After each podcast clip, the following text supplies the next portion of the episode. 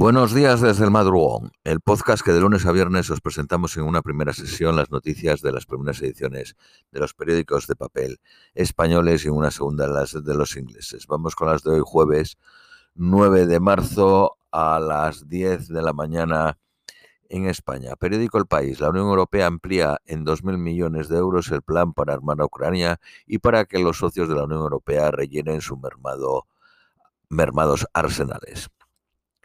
Occidente duda de la participación de Ucrania en la voladura del gasoducto Nord. Mientras Ucrania lo niega, Berlín señala que podría ser una operación de falsa bandera. Una empresa de dos ucranianos alquiló en Polonia el barco que llevó a cabo el acto. La justicia europea anula multas a la madre del jefe del grupo de mercenarios Wagner porque el parentesco no justifica incluirla en la lista negra. Grecia vive la mayor huelga general de las últimas décadas. Marchas en las grandes ciudades apoyan el paro por la catástrofe ferroviaria. En Atenas, 40.000 personas según la policía y 60.000 según la prensa local. Más de 60 detenidos en Georgia por las protestas por la polémica ley sobre agentes extranjeros. El texto contempla la creación de una lista negra con medios ONGs y activistas. El expresidente de Perú, encarcelado por dar un autogolpe de Estado, dice ser víctima de un complot de testigos comprados. La Unión Europea deja atrás la relajación fiscal y exigirá planes de ajuste a los países. La Comisión Nacional del Mercado de Valores estudia cómo facilitar la cotización de empresas en Estados Unidos. La embajadora estadounidense afirma que no hace falta cambiar de sede. El gobierno portugués destituye a la cúpula de la aerolínea portuguesa TAP, pendiente de ser privatizada mientras el Parlamento investiga su gestión. Amancio Ortega tantea la compra de una antigua sede de la BBC en Londres por 90 millones de euros. Periódico ABC. Fin del idilio entre Lula y Joe Biden por el acercamiento de Brasil a Irán. La presencia de la Armada iraní en el puerto de Río de Janeiro provoca la primera gran crisis diplomática del gobierno de Lula con Estados Unidos. La OTAN cree que la ciudad de Bakhmut estará, estaría a punto de caer en manos eh, rusas. El secretario general de la ONU negocia en Kiev la renovación del acuerdo de exportación de grano.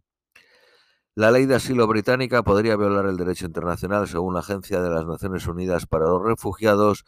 Deportaría automáticamente a los inmigrantes sin darles la posibilidad de solicitar el asilo, lo que es una mm, clara violación de la Convención de Refugiados de 1951.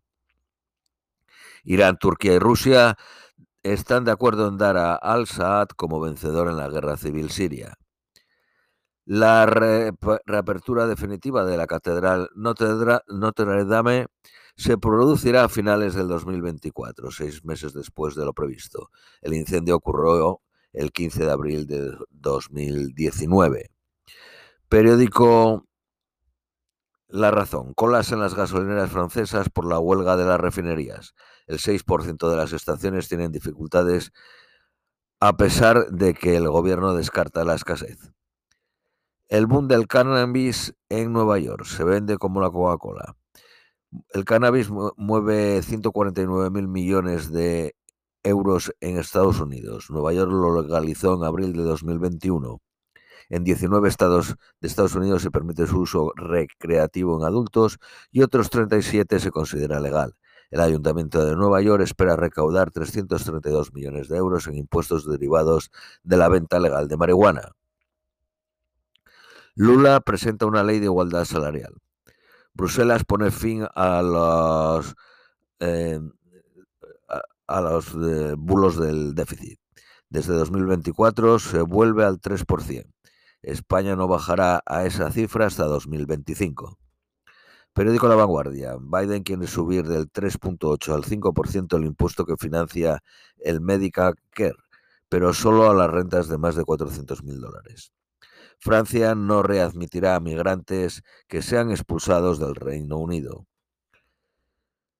Eh, esto ya estamos en el periódico La Vanguardia. Críticas al gobierno polaco tras el suicidio del hijo de una diputada.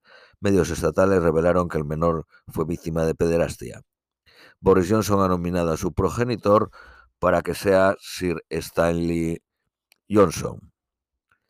Periódico Cinco Días. Rumanía aventaja a España para coger la sede de la división de combustión de la automovilística Renault por su régimen fiscal. El hotel de lujo de Robert De Niro desembarca en el centro de Sevilla, el, el sexto hotel Novo, Novo en España. Periódico El Economista. Luxemburgo y Países Bajos canalizan el 41.3% de las inversiones en España. Amazon reduce por primera vez su ingreso en Europa y triplica sus pérdidas. Ingresó 50.896 millones de euros, casi un 1% menos. Las pérdidas después de impuestos fueron de 3.385. Periódico El País. Y vamos con las noticias nacionales españolas. El feminismo exhibe su fuerza a pesar de la fractura política. 27.000 en Madrid, 40.000 en Barcelona y 16.000 en Valencia. Destituido un alto mando de la Guardia Civil. Perdón.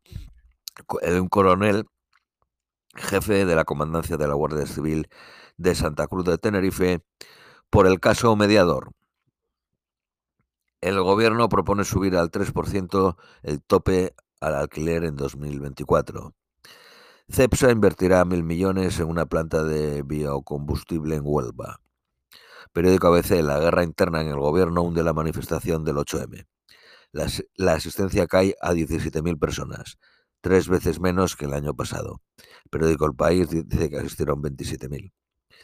Eh, seguimos con el ABC. La marcha alternativa contra la ley trans y la del CSI congrega a 10.000, un éxito para los convocantes. Los letrados de la Administración de Justicia se manifiestan hoy en Madrid. Ya se han suspendido 300.000 juicios desde el pasado 24 de enero. Periódico La Vanguardia. Según la delegación del Gobierno, 17.000 en la protesta de la Comisión 8M y 10.000 en la del Movimiento Feminista de Madrid. Por eso, si sumamos las dos, son las 27.000 que dice el país. En Madrid hubo dos marchas.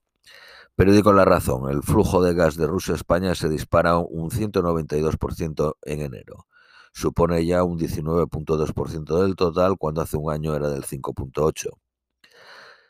Las, eh, eh, esto ya es la periódico La Razón. Las reivindicaciones del 8M coparon ayer todas las eh, capitales españolas. Las ministras del Partido Socialista y Podemos decidieron acudir por separado para evitar las fotos juntas.